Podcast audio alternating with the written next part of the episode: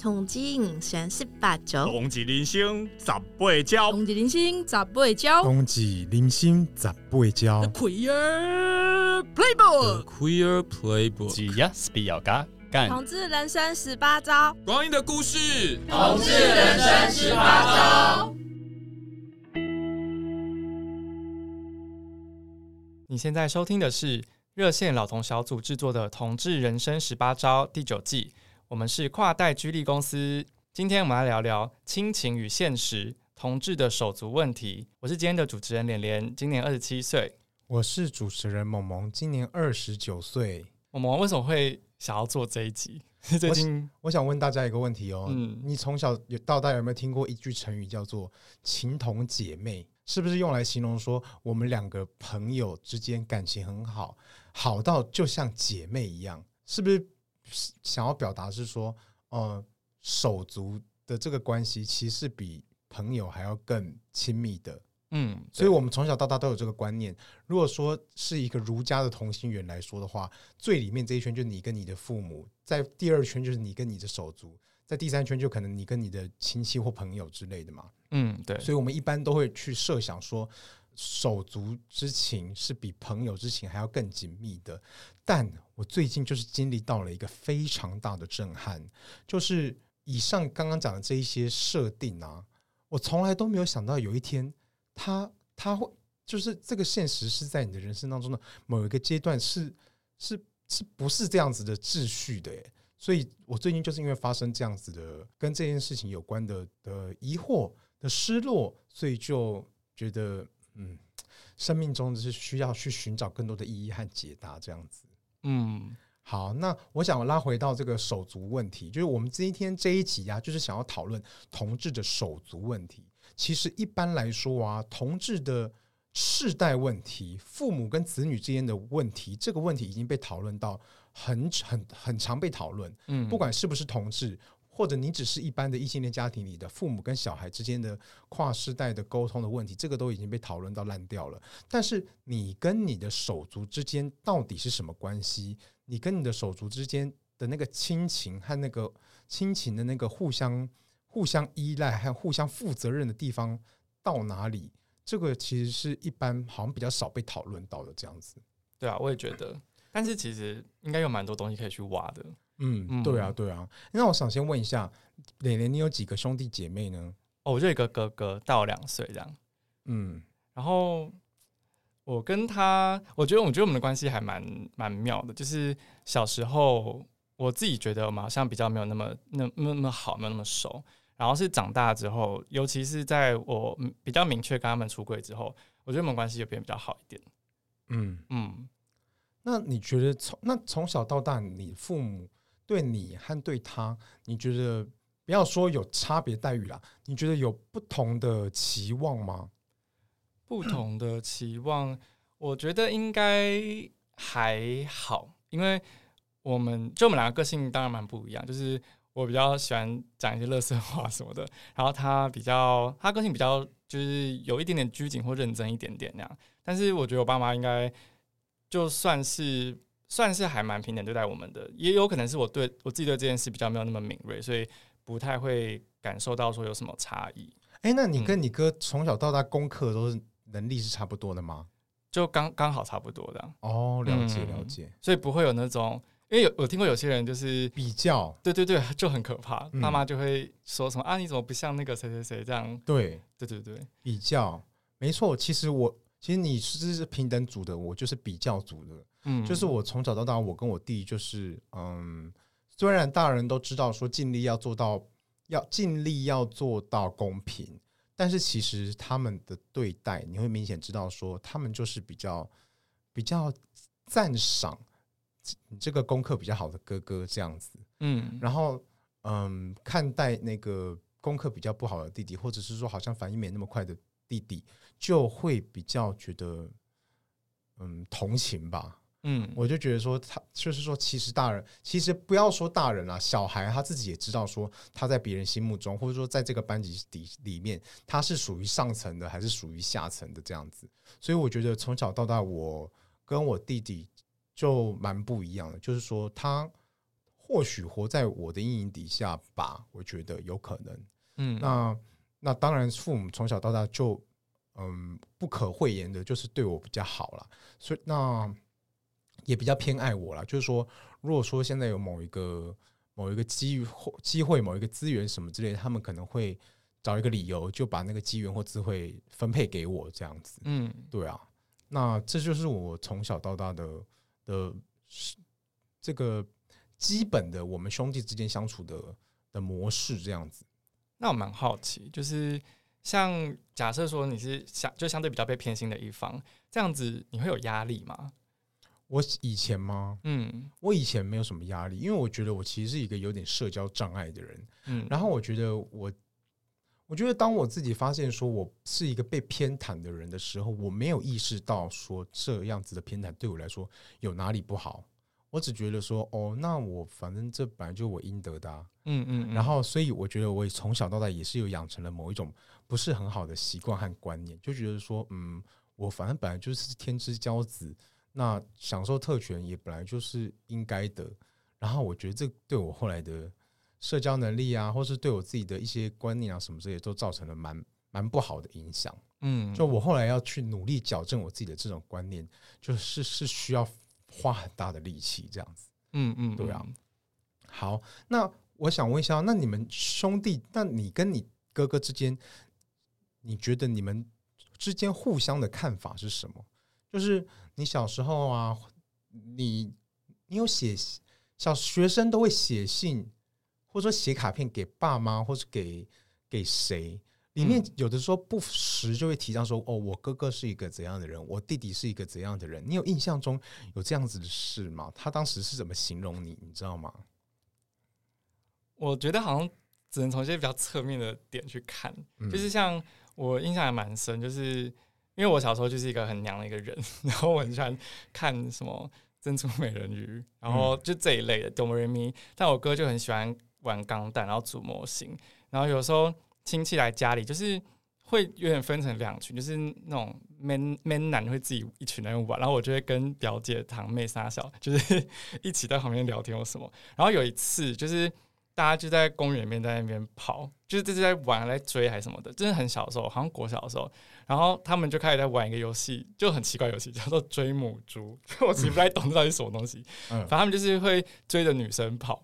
就是就是类似鬼抓人那样子，然后我也是那个被追的人，然后我哥也一直在那边一直在喊说：“哎，追母猪，追母猪。”然后我就想说，就我现在看来，我就觉得他好像小时候应该是就是看作我是一个很娘的人，然后不像他那种就是什么打棒球然后看钢弹那种人。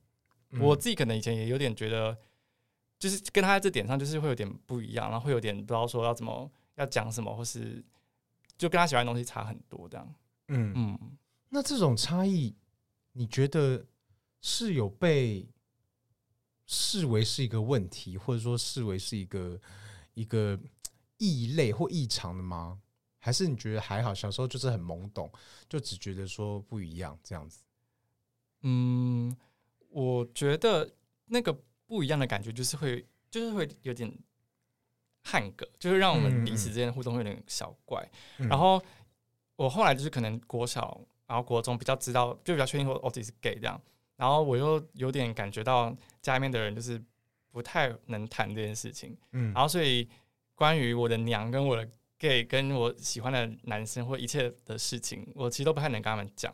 然后所以小时候我会一直觉得说自己跟他们隔着一层秘密的那种感觉。嗯嗯。长大之后才比较有办法讲。嗯嗯。哦，讲到这个我就想，对啊，当你发现你跟你哥哥之间有一点汉格的时候，身为生你养你的父母，他们难道没有责任出来去消除这种汉格，去去产生一个融洽吗？因为我就觉得，我从小到大好像都没有人负责出来把我们之间的关系，就是说好像搞得融洽一点之类的。反而父母不仅没有看到这个问题，而且还是这个根问题的根源这样子。嗯，所以我常常在我长大之后发现说，哦，我的父母真的是哦。既没有智慧，又没有教养，这真的这种人也 也好意思当人父母？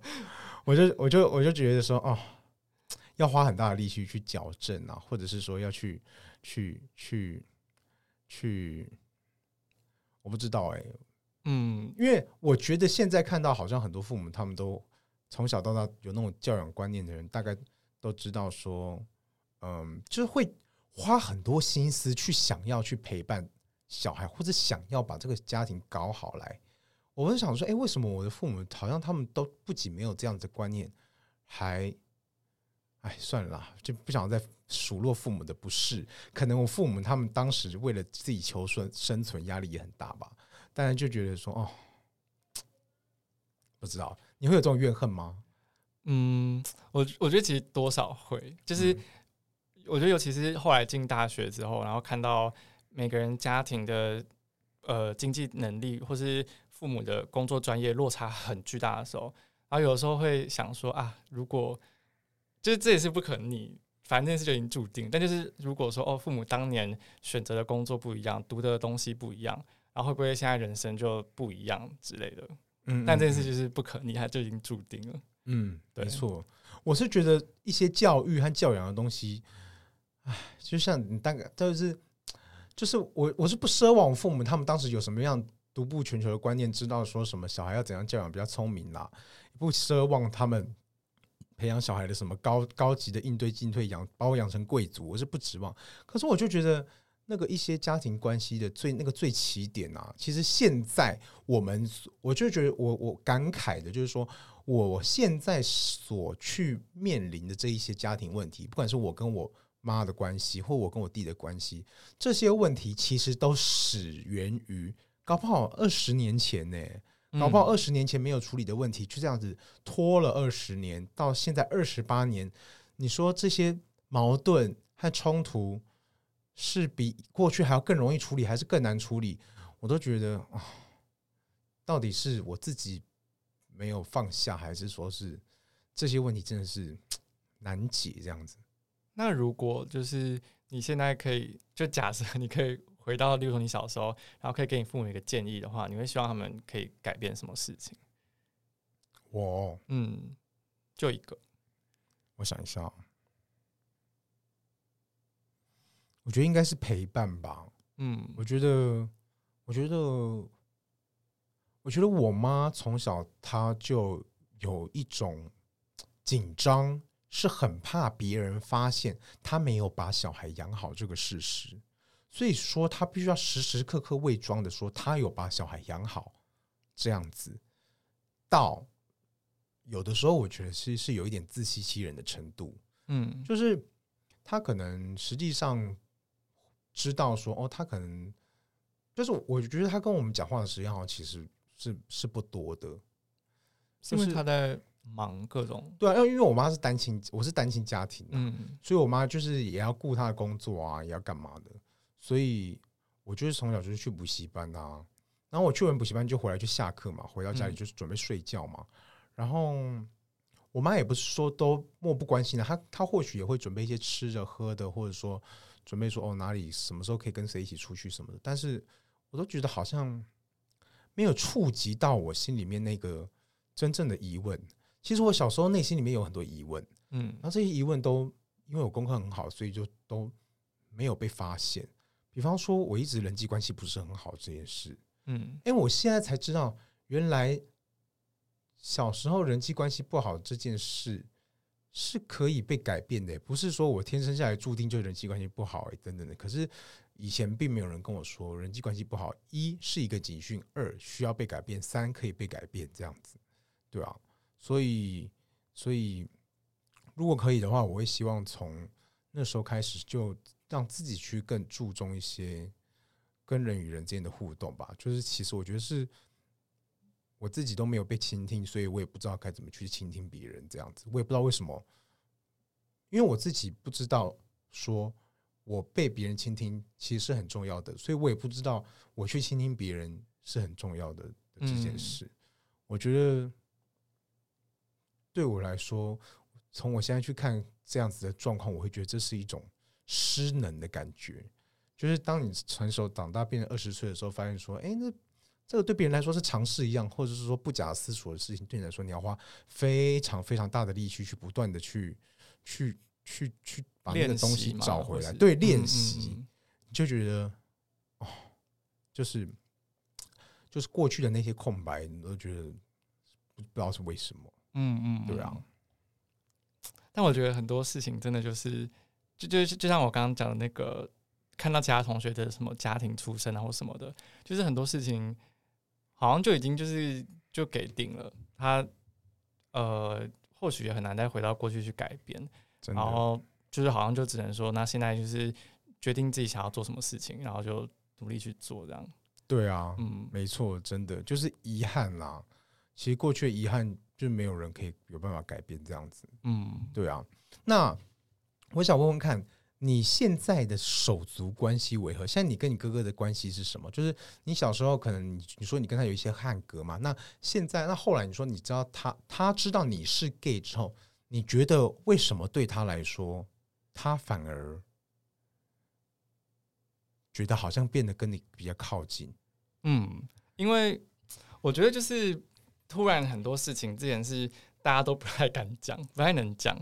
就例如说，就是我可能高中或大学有交往什么的，以前就他们隐约会知道说，哦，这个人怎么那么晚都不回来或什么的。可是他也不太敢问，或者他呃，可能怕说问了之后自己尴尬，我也会尴尬这样。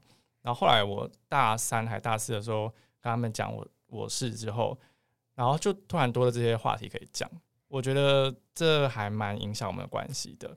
然后现在。就我哥他现在人就是常就不会住在台湾这样，然后因为以前通常每天回到家看到他就会觉得说哦，他他还他还活着这样，就不会 特别想到这个人。然后可是现在他就现在就是不太会看到他，一年看到一次这样。你哥去哪去？他去念书，去美国念书的。嗯嗯嗯。然后现在反而我觉得反而很怪，就是现在有时候我会想起这个人，就想说哦，他在那边不知道过得好不好，然后他他跟他老婆在那边都在干嘛这样。嗯，嗯，我反而觉得。有点像远距离那样，就是会觉得有个距离比较美，这样。哇，你父母怎么两个小孩都是要去美国留学的啊？是 你父母是自己本来就他，你父母是很常看到有很多人留去留学，是不是？没有，他们其实不太知道这一切在干嘛。他们就、啊、他们就觉得说，哦，可以去那那很好，这样。嗯嗯，好啊。就他们以前也念五专，就他们其实也不太知道什么研究所在干嘛之类的。嗯。嗯啊，那你哥是什么时候开始决定说要出国留学，然后还要结婚？然后当哎，你哥结婚的时候，你有参加吗？他哦，那个时候刚好疫情，所以他没有办那个婚礼，对，没有办的喜酒那种。那你哥有生小孩吗？没有啊，现在生小孩还蛮早吧？哦，对，了解。嗯，因为我弟都已经生两个小孩了。哦，是哦，对啊。嗯，那你们的关系，现在的关系？哦，我跟我弟的关系现在就是很，唉，我也不知道哎。其实我都不知道事情是不是有我想的这么严重，但是在许多时刻会有那种感觉，家人变仇人的那种感觉，就是说是我们住在同一个屋檐底下这样。其实好像没有发生说什么很明确的冲突啦，但是呢，因为这就要讲回来，我今天就是说最近遇到的一些问题。我最近遇到的问题就是说我弟结婚之后。我弟媳就搬进我家嘛，然后那个屋檐底下就是变成只有我跟我弟跟我弟媳跟他儿子这样子，然后可是因为他们这样子就是三个人，我就是一个人嘛，所以说虽然我是这个家庭里的原住民，在这边住了十几年，但是现在这个屋子里面新的秩序就是以他们家这三个人为一个中心这样子，人多就赢了，没错，嗯，然后所以就我就。嗯嗯，我就开始可能过得有一些我自己的，我可能就觉得不适应吧，或者我自己也觉得就，就就你以前会觉得说这里屋檐底下发号施令的人绝对有你一份，或者说你是主要发号施令的人，但是现在你就变成是一个很附属的啦，就是就就是你就感觉到那个生活的动线和空间基本上就是。慢慢慢慢的把你排除在外面，这样子。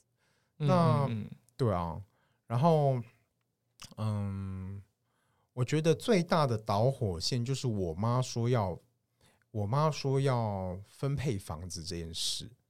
对，就是我妈在今年，就是她因为手上持有的房子已经有三间了，所以她不能，她可能因为一些税务的问题，她想要先把她手上的。这一间房子先把它给处理掉，就是说转移到不是他的名下，转移到我或我弟或怎么样的名下这样子。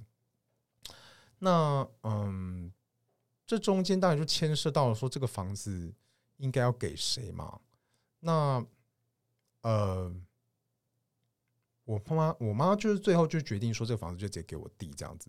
然后呢，在我妈的计划当中的另外两个房子也都没有要给我哎、欸。嗯，那要给我先介绍一下哦。嗯，我妈她现在有一个配偶，叫做把，就是叫做一个叔叔，某 A 某 A 叔叔，对 A 叔叔。然后呢，他还有两个儿子嘛，一个我跟我弟嘛。嗯，所以假设今天我妈突然死掉了，理论上她的那个财产继承一半是那个叔叔的，另外一半的的对分是我跟我弟的这样子。嗯。所以说，是不是我跟我弟其实理论上一人只有四分之一？对。但是我妈妈在征得那位叔叔的同意之后，决定就是说，先把手上这间房子先来分掉。那这样子，手上这间最值钱的房子分掉，是不是表示说这一间房子的分配，这 A 叔叔他要自动放弃，就直接分给我跟我弟？嗯，这样子，懂我意思吗？嗯。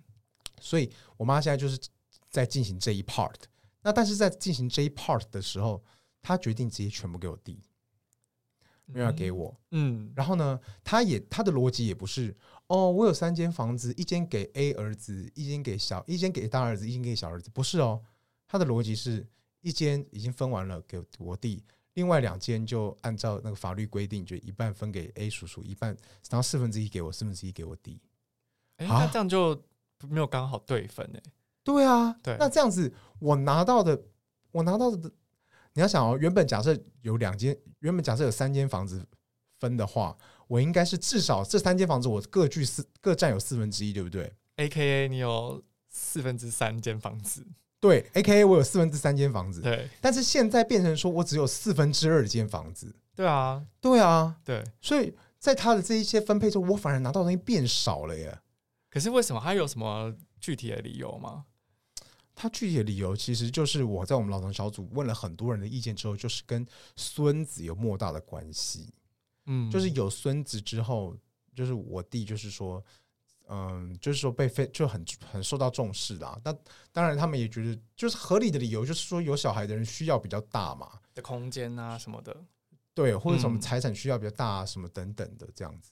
但是总而言之，我觉得，我觉得这就要这就会扣回来。我嗯，我们今天原本的主题，我一开始问的问题就是从小到大的那个父母父母的偏心造成的那个不公平感的那个失衡的问题。嗯，我有时候就会想说，是不是因为我小时候受到比较多的偏心，现在我妈可能想要补偿我弟之类的？他就就可能他自己有感觉到吗？你觉得？我不知道哎、欸，可能吧。嗯嗯，然后我也不知道说，那既然那那假设我自己有意识到说我小时候有被偏心，现在我是不是就应该就就就就如果说就接受这个结果，对对，接受这个结果吗？我我也我也我其实我也不太知道这样子。嗯、那反正总而言之呢，我觉得这一件事情为什么叫做悲剧，就是不管分多分少，都是让所有的人都是不高兴。因为所有人都觉得说自己不是得到最大的、最最多的东西，这样子，嗯、所以我觉得这个人伦的悲剧，不管说兄弟鬩墙，或者说争夺家产的这个悲剧，可能提前了十年或者是二十年来发生。我觉得这就是我妈非常没有智慧以及非常的愚痴的一个地方，这样子。然后，对啊，这这是这是一件这么多么的让人不舒服的事，对啊。然后呢？所以，所以在历经这件事情之后，我最大的震撼就是，现在我弟跟我已经不是同一国了。我弟现在他有他自己的，他他有他自己的家庭，那是他最主要的家庭。嗯，他的原生家庭那只是他次要的家庭，或者是说，甚至连朋友都不如的一个家庭的的一个关系这样子。所以，我就也觉得说啊。看了很多网络资讯，都知道说兄弟之间哦，能像朋友一样相处的已经算很少了啦，已经算很了不起了啦。这多的是那个什么分完家产之后就都不互相往来的。嗯，再就是说哦，我小时候都从来没有想到有这一天这样子。我最近跟我一个朋友聊天，也是，就是他他他是哥哥，他有个儿，他有个弟弟，然后那个弟弟就是个异男，所以他爸他们家，因为他们家就只有一栋房子而已。然后他们爸妈在讨论的时候，就跟他就跟我朋友就讲说：“哦，因为你弟他会以后可能会结婚会有小孩，然后要住的地方比较大，所以我们可能就会把这个房子给他，然后再看你们要怎么再分钱呐之类的。”我觉得就跟你遇到的状况其实蛮像的，就是父母好像都会觉得怎么讲，同志的儿子好像不需要用这么多的钱。对啊，对，所以就不用替他准备太多东西。这样，嗯嗯，这里面有一个吊诡，以及我也亲历亲自遇到了一个吊诡，就是这个房子如果要分的话，他们会倾向于给其中某一个人，但如果变成钱的话，他们又会觉得哦，那一人一半。嗯嗯嗯嗯嗯，这就是房子跟钱不一样的地方，你知道吗？所以对我来说，最好的就是这个房子立刻马上变卖，那这样子这个钱没有理由。我就是得到一半嘛，因为这个就是很很 make sense。但是这个房子如果是以房子的形式存，这一笔财产如果是以房子的形式存在的话，嗯，我就就是他们反而就觉得说，哦，那我我如果是得到零，那也无所谓了，这样子。所以这就是我觉得分财产的一个吊诡的地方，这样子。但我我可以理解，就是一个家住了好几十年，可能不会轻易把它卖掉，就会觉得说继续住在这个地方是很好的。嗯，对，所以好像真的，对，就是这件事很很困难处理。可是我觉得一定会发生啊！如果家里有两个以上的小孩的话，有总有一天会面临这件事情。对啊，其实我现在就，嗯、其实我觉得我现在最大的问题就是，我有一天就跟我弟讲说，我们现在见面呐、啊，我都不知道说我们是要摆要互看彼此，是要用笑脸还是用臭脸，就是我都不知道说我们之间的关系现在到底是。争夺财产的主要劲敌，还是还是是是是是什么？互相是是很好的亲情吗？就想说是，如果说我们在那边说感觉我们心情很好，那是不是又是那是一种伪装吗？嗯，我都不知道哎、欸。我觉得这真的是对我来说是一个很，就是我现在真的是无解，你知道吗？嗯，因为。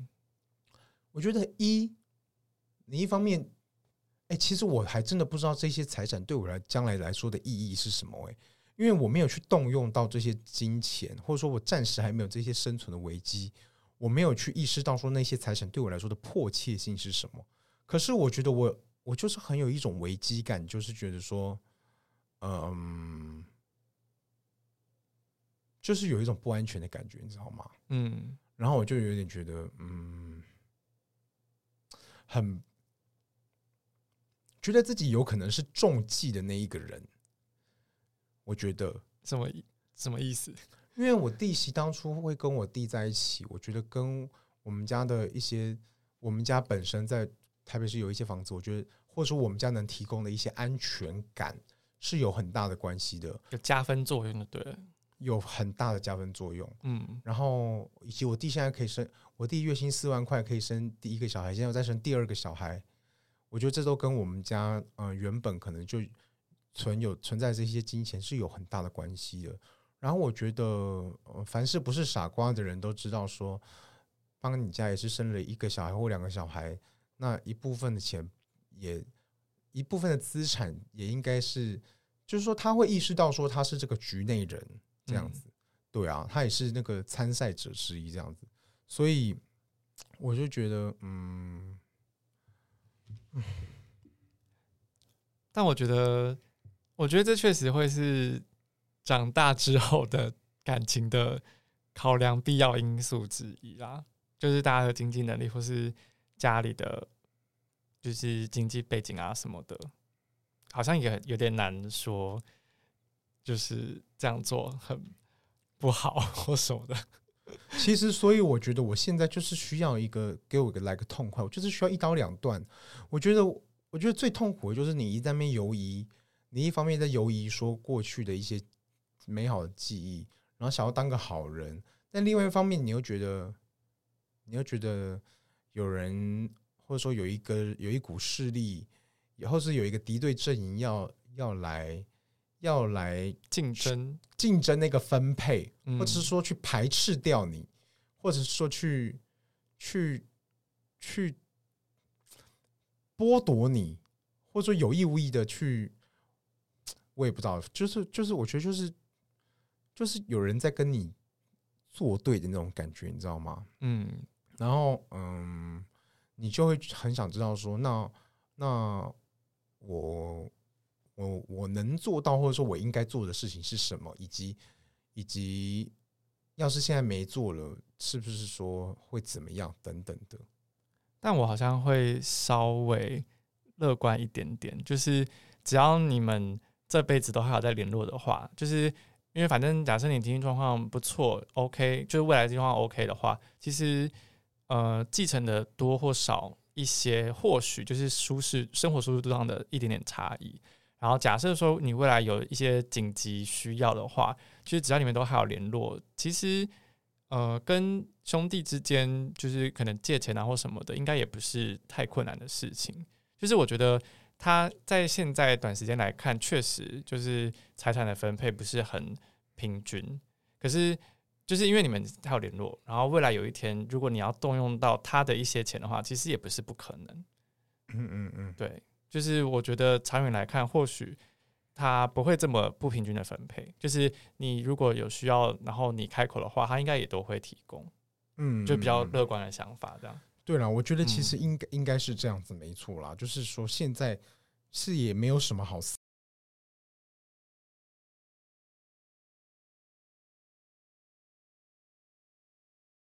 撕破脸的，暂时、嗯、对啊，也没有什么撕破脸的本钱。但是让子弹再飞一下，那子弹我都已经中弹了，我还让子弹再飞第二发吗？然后好好，那我跟你我跟你说，我把我的这个状况跟我们老同小组的一些人讲之后啊，有一些人不外乎就是教我说，哦，遗产分配通常是怎样比较可能平均啊什么之类的。但是我后来有跟我妈讲，但是似乎都没办法去改变这个定局。然后他就是就别人的眼光，他们看来是他们认为说啊。是我妈搬出去我们家之后，我弟又跟着结婚，然后我弟的生活重心也转移到他的那个家庭之后，他们觉得说我现在有这些苦恼和苦楚，就是因为我自己还没有去，嗯，建立一个家庭嘛，面没有面还没有去面临面对好这个失落感，嗯，对。那其实，在他们讲之前，我都不知道说原来其实我是有一个。就是受到一个很大的失落感的黑洞在驱动，或者说在在焦虑这样子。因为我觉得我可能或许还是一个蛮好强的人，就没有觉得说没有觉得说自己嗯，没有觉得说自己可能是被抛弃，但其实内心里面非常的害怕被抛弃，也不是很想去面对这个事实这样子。那好，那回到失落感，我就上网查了一本书，这本书叫做这本书叫做《心理医师的伤心急救手册：如何处理人生的失落感》，里面就有提到说四失落感的四大症状。嗯，失落感的四大症状，一就是会生活大乱，因为你的生活会。跟之前有一个很不同的落差感，意思就是说，你以前，比方说你以前，呃，回到家里就一就会就会理所当然觉得说，哦，可能你弟会跟你讲一下说今天要吃什么啊，嗯，或是你弟可能会跟你讲说，嗯、呃，什么什么事情怎么样啊，什么等等的。那但是现在的生活就跟过去是截然不同，这样子。第一个症状就是生活大乱，第二个是症状就是自我认知障碍。就是会去怀疑说，哎，那到底我是谁啊？那我到底要成为怎样的人啊？就是会，你会对于你自己的自我认知会，会，会是会去动摇这样子，你重新洗牌那种感觉。洗牌，对对，没错，洗牌。三就是会信念受创，就是你可能觉得说，哦，这个世界是充满爱，这个家是充满爱，你可能会觉得说，哦，我无法再相信这些事。第四就是会关系崩坏，就是会。不想见人啦，想要人间蒸发啦，就觉得可能很受伤，就觉得嗯，最好的就是离得越远越好这样子。所以这就是失落感的四大症状。那它里面有提到说，两个方法可以解决失落感。第一个就是找回失去的自己，就是说要自己想办法去重新认同原有的自我价值。就是你可能，可能你在这个家里，你以前在这危机发生前，你感觉你是一个很有、很、很、很被爱的，或者说很被重视的。你现在就多做一点事情去争取回来这一些重视。嗯，就你可能靠一些行动啊，靠一些付出啊，这样子，这是第一种。第二种就是从悲剧中寻找意义，就是让你自己知道说，哦，我遭遇这种变故，遭遇这种悲剧，那它的意义是什么？它为会为我带来什么启示？嗯，这样子，比方说，那就是等于是说，你就帮这件帮这个负面的事情找到一个可能是正面的的价值，这样你可能就可能可以比较面对。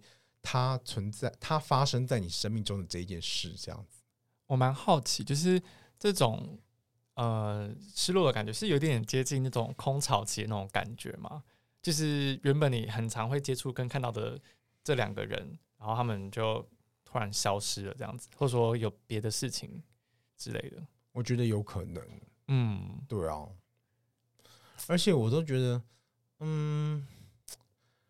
空巢期，你生下小孩的那一刻，你就知道说，十六年后你会面临，你会面临到空巢期。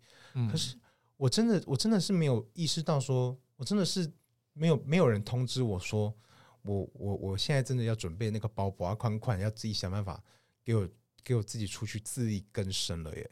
对啊，嗯，所以我觉得我的那个错愕和震惊，我我也不知道，原来我要花这么久的时间去代谢它，而且还。好像代谢不掉，常常会自己觉得很悲愤这样子。嗯，我都觉得啊，是不是我自己也也也也也太小题大做了？我也不知道。我觉得某方面来讲，这其实也反映出来，你还蛮需要他们两个人的。就是就是不不管说那个感觉到底是爱还是什么感觉，我就我觉得你其实跟他们两个人连接都还蛮强的。所以当他们今天有其他更多的就生活时间被花在其他地方的时候，你会觉得嗯，就是有点好像有点怪怪的这样。对啊，可是我觉得这就是很吊诡的地方，就是其实我小时候，或者说我高中的时候，或者我大学的时候，我对他们的需要程度是很低的。嗯，我都不太想要，我都不是不不不太需要，也不太会去跟他们有每天一定要看到这样子。对，而且一个礼拜不看到，或是两个礼拜不看到，我也不觉得有怎么样。嗯，可是反而就是说那。反而就是说，反而就是说，那那真的没有这段关系存在之后，我我反而就觉得很很怪怪的，无根呐，就觉得很无很很很漂泊的那种感觉，这样子，对啊。我我我是对啊，哎，我其实很想知道，到底有没有人有跟我有这种一样的的的困扰？哎，因为我都觉得，哦，是不是我太感性，或者说太歇斯底里，你知道吗？我我都觉得，像像有人跟我讲说，哎哎哎，你面临的这个遗产问题，很像传统女性哎，传统未婚女性在家里就是会面临到这种什么财产分配问题，或者说房子住不下去的这种问题，嗯，是吗？性别研究者告诉我们一下，传统传统未婚女性会有什么什么什么难题？就是有，就我觉得就就像这样啊，就是大家会觉得说，哦，房子里面就是现在住了新的一家人了，那这个姑姑呢？要怎么办呢？就是是不是要请姑姑自己去外面住啊，还是怎样的？对，没错，对吧？我觉得，但当然现在有更多就是家庭组成的那种感的那种方式。像我也是同样那个朋友，他们家就是除了他们家庭之外，也有他姑姑，也就是这二十年来都住在他们家里面，就是有一个自己独立的房间这样，因为他们觉得说，哦，姑姑。就是这辈子，他们就是判定她就是不会嫁人了，然后就觉得说好，那我们还是要照顾她，就是给她一个房间这样。哎、欸，但那个姑姑她小时候会帮忙负责育儿吗？就是他就会帮忙做很多这些事情，做家事啊、育儿啊，就某种程度上，嗯、呃，你可以说他就是也付出他自己的劳力在换房租这种感觉。对，对，哎、欸，我跟你讲，我就是听到也是这样子，有人跟我讲说。也也是有人跟我讲说，哦，你在一个房子里面哈，你要是会帮忙带小孩的话，那你的重要性就是完全不一样。你你就会从一个人见人嫌的人变成一个炙手可热的帮手这样子。所以我就觉得说，哦，我觉得这其实也很有可能会是，就是没有结婚的男同志或女同志，以后就是年老之后的功能，好没尊严，会会被家人这样。可是某种程度上，这样也可以就互相帮忙啦，自己衡量一下，就是付出跟收获。哦，我不知道哎、欸，我觉得我的直觉反应就是觉得好没尊严哦，就觉得就觉得为了活在这个屋檐底下，你。除了看脸色之外，还要贡献你的技能。嗯，你你平常在职场上为了讨一口饭吃，回到家里还要讨一个地方，又又是讨一口饭吃。那这个这样算是家吗？这不是跟打工换宿有什么不同呢？嗯，但家里就是谁做家事到底平不平均？我觉得妈妈们应该也有很多怨言。就是很常，就是爸爸那边翘脚看电视，然后妈妈就是自己做的很辛苦，然后这二十二三十年来都很不平均，可是妈妈们也就是就活下来了。啊，对啊，嗯，我不知道哎、欸、哎、欸，那个妈妈是因为你自己自愿要跟这个人结婚的好不好？那我们这原生家庭，这这里的那个家庭里的原住民，真的是除了配合再配合之外，没想到竟然也还被迫要那个什么自我成长嘞。嗯，不然就就就人家觉得说，哦，你拜托好不好？你就像那个那个脸上的青春痘，或者是说宿便一样，尽快可以赶快排出去是最好啊！想到了就快烦死，我完全可以感受到你的那个 怨念。对啊，然后可是你也不敢怎么样哦。你知道这个问题其实还有两个两个问题。第一个问题就是。你将来你跟你的兄弟，你们是要合作去照顾你妈的长照问题耶？你们要是能维持合作关系，那是最好；你们要是不是维持合作关系，那这个问题反而更棘手，感觉就会很变得很复杂。对啊，然后第二就是你老了时候，因为你自己是同志子女，你可能没有小孩，那你的一些什么长照问题。你觉得你你有可能可以指望你的那个侄子来帮忙照顾妈？那可能就要这二十年来跟他关系打好一点。对啊，可是你又很怕，可是你也会怕说哦，要是就算关系打很好了，他真的就会来照顾你吗？就就其实也要看，就是那个小孩他自己活了到底有没有余裕可以来照顾自己，这些都很未知数。对啊，对，然后反正就。就觉就觉得说，哎、欸，可是哦，人家说你是同志子女，你死掉之后，你的这些财产，你理论上还不是分给这些侄子，嗯、所以现在分先分配给我的东西，将来也都还是他儿子，我弟他儿子的耶。对啊，不然就是你要一直灌输他这个观念，跟 他说，就是反正你就照顾我，我觉得像是你多一个长辈，以后会继承给你这样，他可能就会更加的照顾。对，哎，你说的没错，我应该从此之后要开始耳提面命这个观念。从他两三岁开始识字，就要跟他讲这件事情。对，然后我也要让我弟和我妈他们知道说，你最好讨好我。对啊，而且哎，反正想到这个，我就觉得，我就觉得说，都是触及人性当中不美好的一面。嗯，对啊，对这种这种事情，想一想，因为我觉得也因为他高，就很充满很多不确定性，想一想，真的会觉得很烦。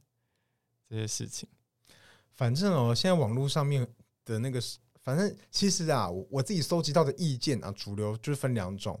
第一种就是不计较大爱派，就是说你现在就是让他好过一点，现在他需要什么，就是先让他高兴一点。将来你什么要有一个地方回去，要有一个地方什么样去接纳你，不一定要说帮忙你啊，或者说不一定能照顾你啦，但是可以一时接纳你，你还有一个地方。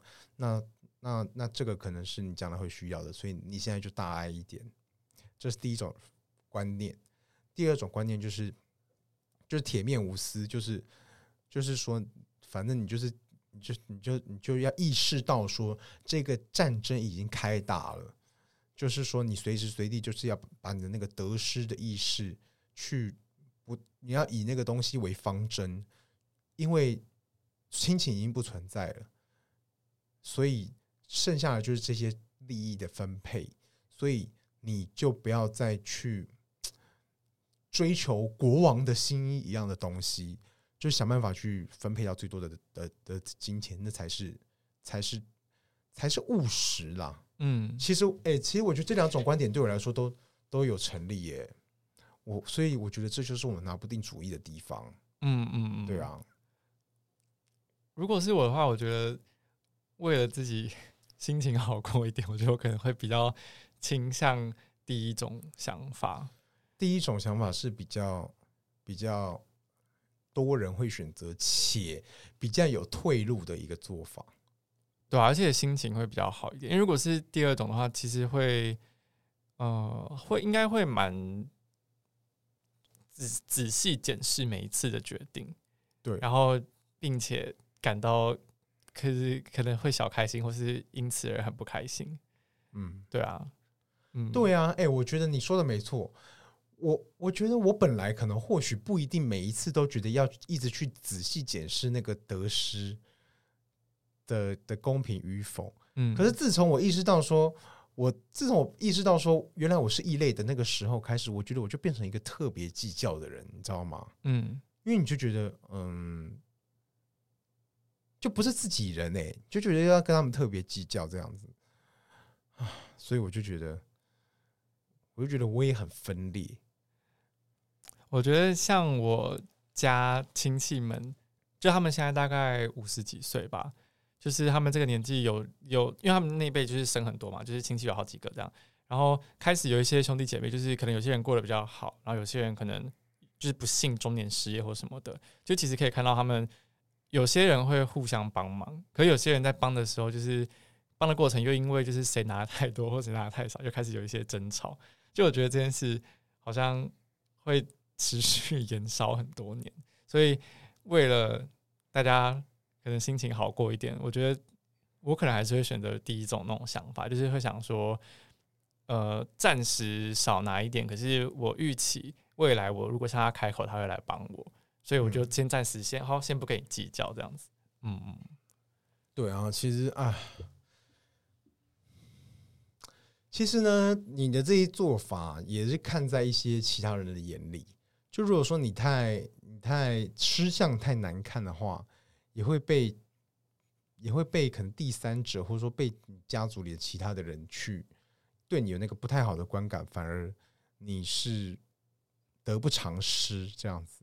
或是反而可能会影响下一次就是紧急的一些救援或什么的，可能吧。嗯，对啊，对，我觉得就是平常累积应得值，就是关系好一点的话，就是真的有什么需要的话，也还可以互相帮忙什么的。对啊，哎、嗯欸，可是像现在，我要如果说你说我要去跟我弟怎样关系好一点，我还真的想不到哎、欸。你说我是自己主动说需要去帮他带小孩哦、喔。嗯，好像也好像有点 小怪，对啊，说不上来。而且，那他现在就是平常生活几乎都是跟他老婆跟小孩就是腻在一起这样子吗？对啊，当然啊，因为他顾那个小孩那么小，嗯，然后他老婆又怀孕，哦，要生第二胎，嗯、对啊。哦，那这样子好像真的会其实蛮吃掉你们原本会见面的时间。我们是或许或多或少都会见面啊，因为我有我我那在那房子里，在那家里面，我还有一个房间是我的啊。嗯，只是现在就有人劝我说，他们都是要生第二胎，你就你就搬出去啦，就是让他们现在好住一点。然后他可能将来也会比较感恩说，哦，当时你有这个帮忙，所以呢，就也觉得说，嗯，你跟过去不一样，你是真的是跟他是有体谅他的，类似这样。我就也有人给我这样的建议，这样子，嗯，对啊，你现在还在考虑中，这样，我我觉得我应该会尽量尽，我觉得我有可能就是会想去做到这件事吧，就是真的是就就把把它宽宽就走人这样子，对啊，因为我也觉得说，唉，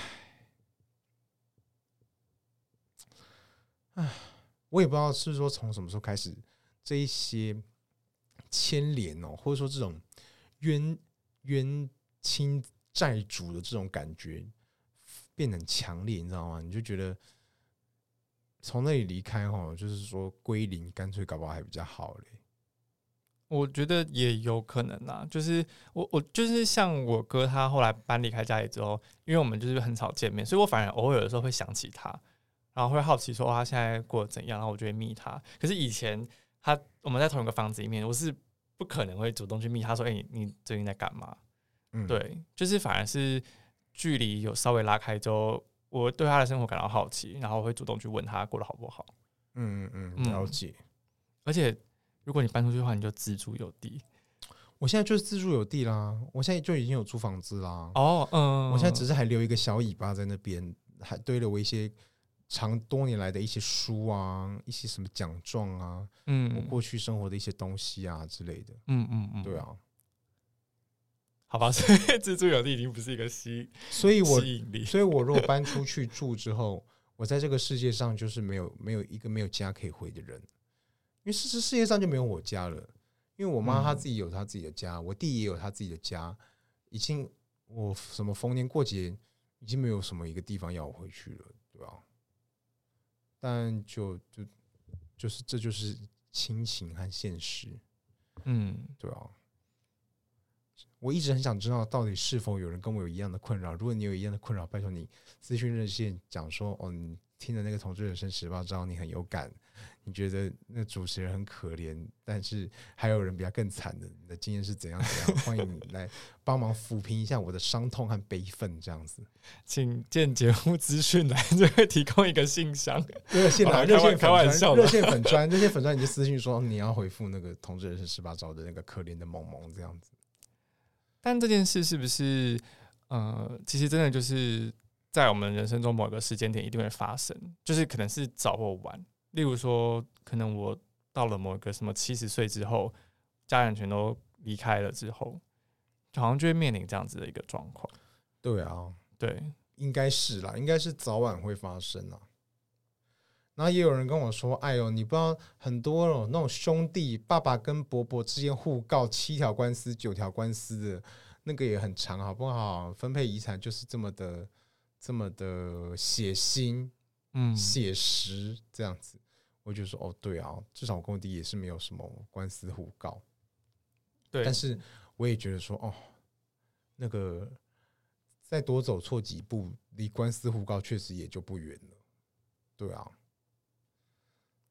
哎，我觉得今天这集听完之后，感觉这个年纪都成长了十岁。对啊，对，没错啊，现实就是 不会啦，我觉得也好啦，就就就至少让我，我觉得这件事情给我最大的意义就是让我提早、提早、提早那个断奶啦。反正我现在就我就我就觉得说，哦，我现在自己一个人去，如果去柬埔寨打工，好像也没差。嗯，就是 就是，反正我也没有什么理由非要非要待到台湾不可，这样子，对吧？嗯，就就。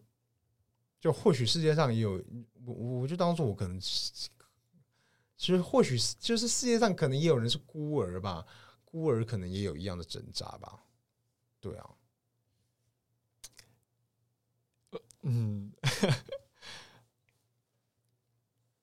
嗯，不知道哎，我觉得，哎呀，好难哦，我觉得这件这件事好难哦。对啊，哎，可是我觉得其实我还算不错，或者说我觉得我还算幸运的一点是，至少我的家人都没有那种什么欠债啦、打人呐、精神病呐、重度卧病在床啦、癌症啊什么的等等的这些很强烈的需要，我我至少可以当个哑巴，或者说当个空气这样子。那那至少不是要我去救火，然后所以我觉得在这方面我已经算是。已经算是不能说是算是悲，就已经算是算是不悲惨的那一边了。这样子就是比较幸运，就是你过好你原本就是日常的生活，然后不太有需要什么烦恼一些对啊很紧急的事情这样子。对啊，没错。嗯嗯，想到这里就觉得说啊，至少还算是比一些人幸运。一想到那种要去帮父母还债的，我就觉得哦，我够可怜的，就是听起来真的说很累。对啊。好，今天这一集真的是算是蛮蛮有营养的，也蛮沉重的这样子。对啊，我不知道大家听了之后会不会觉得，但我觉得听了应该会想蛮多的，因为但凡家里就是可能小孩不止一个人的，势必都会面临这件事情。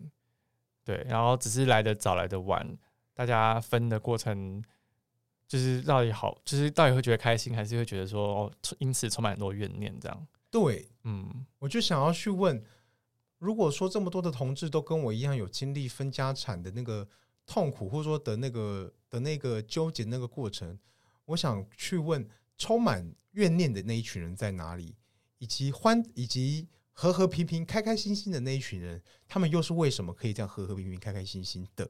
嗯，因为像我前男友，他跟他哥，他不，他跟他弟感情就很好啊，他弟也生一个小孩，生第二胎。